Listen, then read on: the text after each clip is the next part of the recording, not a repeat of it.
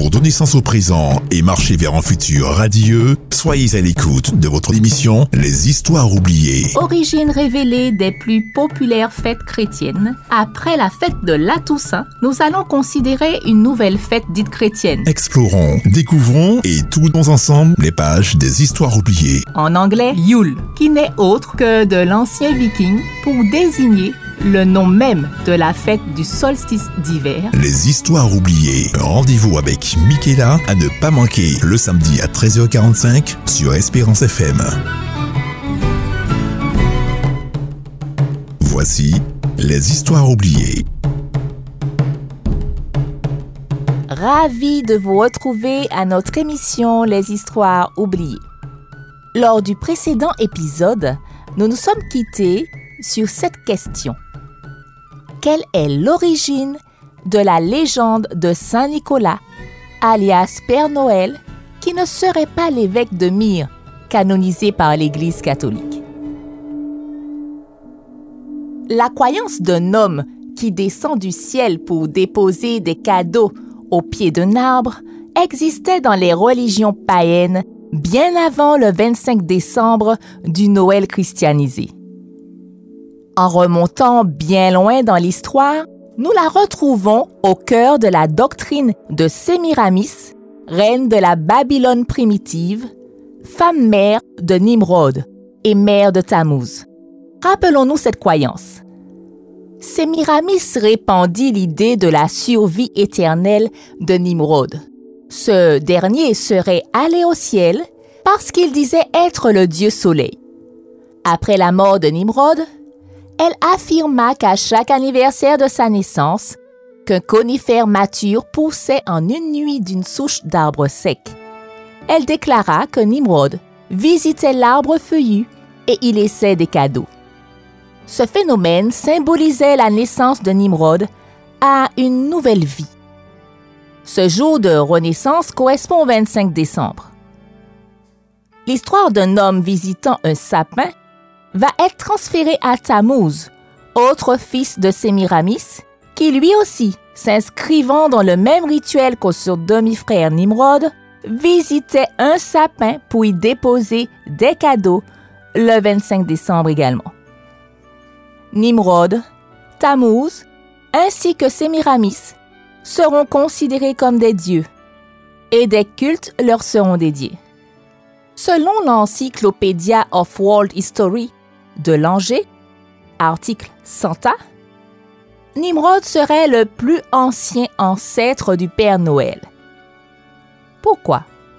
Le nom Santa, qui est le nom du Père Noël en anglais, Santa Claus, était également le surnom commun de Nimrod en Asie mineure.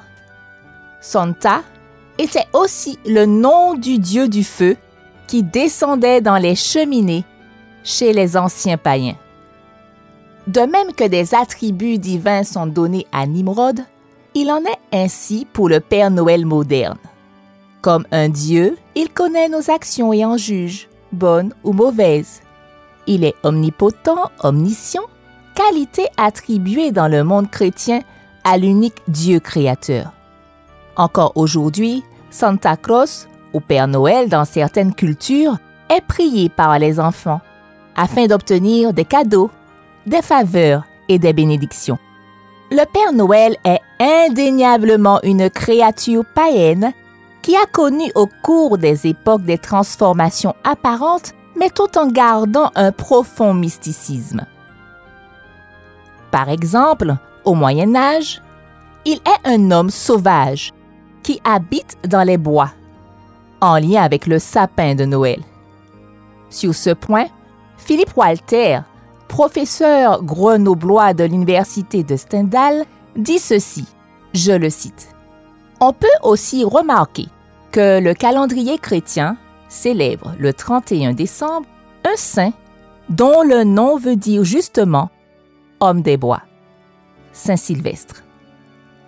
Un homme des bois qui serait magique.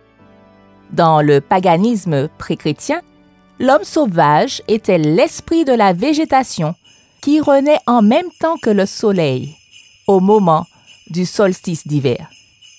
C'est donc un personnage féerique, car il a des pouvoirs magiques sur la nature.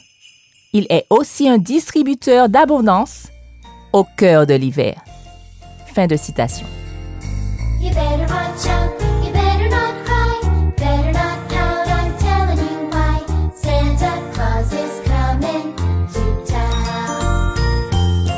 Le lien entre le Père Noël et la fête du solstice d'hiver le 25 décembre trouve son apogée dans la religion polythéiste gallo-viking et sa mythologie, lors de la fête de Yule, qui signifie Noël.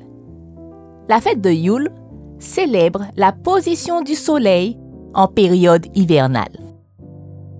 Posons bien le socle des croyances lors de la célébration de Yule afin de bien comprendre les liens entre cette fête et le Père Noël. Au solstice d'hiver, l'hémisphère nord est éloigné du Soleil et c'est également à cette même époque qu'il va se rapprocher du Soleil. Symboliquement, cela correspond pour la religion gallo-viking et celtique à une renaissance, car il y a déjà eu mort. En effet, le Soleil est mort à la fête de Samhain ou Halloween. Le Soleil ne brillant pas de tout son éclat au pôle Nord, la mythologie voudrait que ça soit l'âme du Soleil qui illumine cette zone de la Terre. Selon toujours la mythologie traditionnelle, les âmes seraient immortelles. Ainsi, au décès d'une personne, son âme monterait au ciel, voyageant auprès des étoiles, avant de se réincarner sur Terre. C'est sur ce point que le Père Noël entre en jeu. Il représenterait l'âme de la personne morte, voguant dans le ciel. Puis, il redescendrait sur Terre le soir du 24 décembre pour se réincarner dans le corps d'un jeune enfant. La célébration du cycle mort et renaissance se situe donc à deux niveaux. Mort et renaissance du Soleil et celui du cycle des âmes et des corps. Le Père Noël va descendre par la cheminée qui correspond au vortex du pôle Nord, cheminée cosmique, sorte de conduit ou arbre par lequel il redescend sur Terre. Il dépose le cadeau qui représente l'âme ou la mémoire de l'ancêtre au pied de l'arbre de Noël. Bon, voyons voir. Je crois bien que j'ai des cadeaux pour ces enfants-là. Le Père Noël en tant qu'âme de l'ancêtre est le dieu Odin Odin est le dieu suprême de la mythologie nordique. et l'enfant dans lequel l'âme va renaître, c'est Thor, le fils d'Odin. Les reines sont les boucs de Thor. Comprenons qu'au sommet de l'arbre généalogique du Père Noël se trouve Odin, le dieu à la longue barbe de la tradition gallo-viking et celtique. Pour les pratiquants du paganisme moderne, qui célèbrent de manière traditionnelle la fête de Yule, la présence du Père Noël lors des festivités du Noël chrétien symbolise en quelque sorte une victoire de la religion païenne que les inquisiteurs chrétiens ont voulu interdire. Les détails au prochain épisode. À très bientôt! C'était Les Histoires oubliées.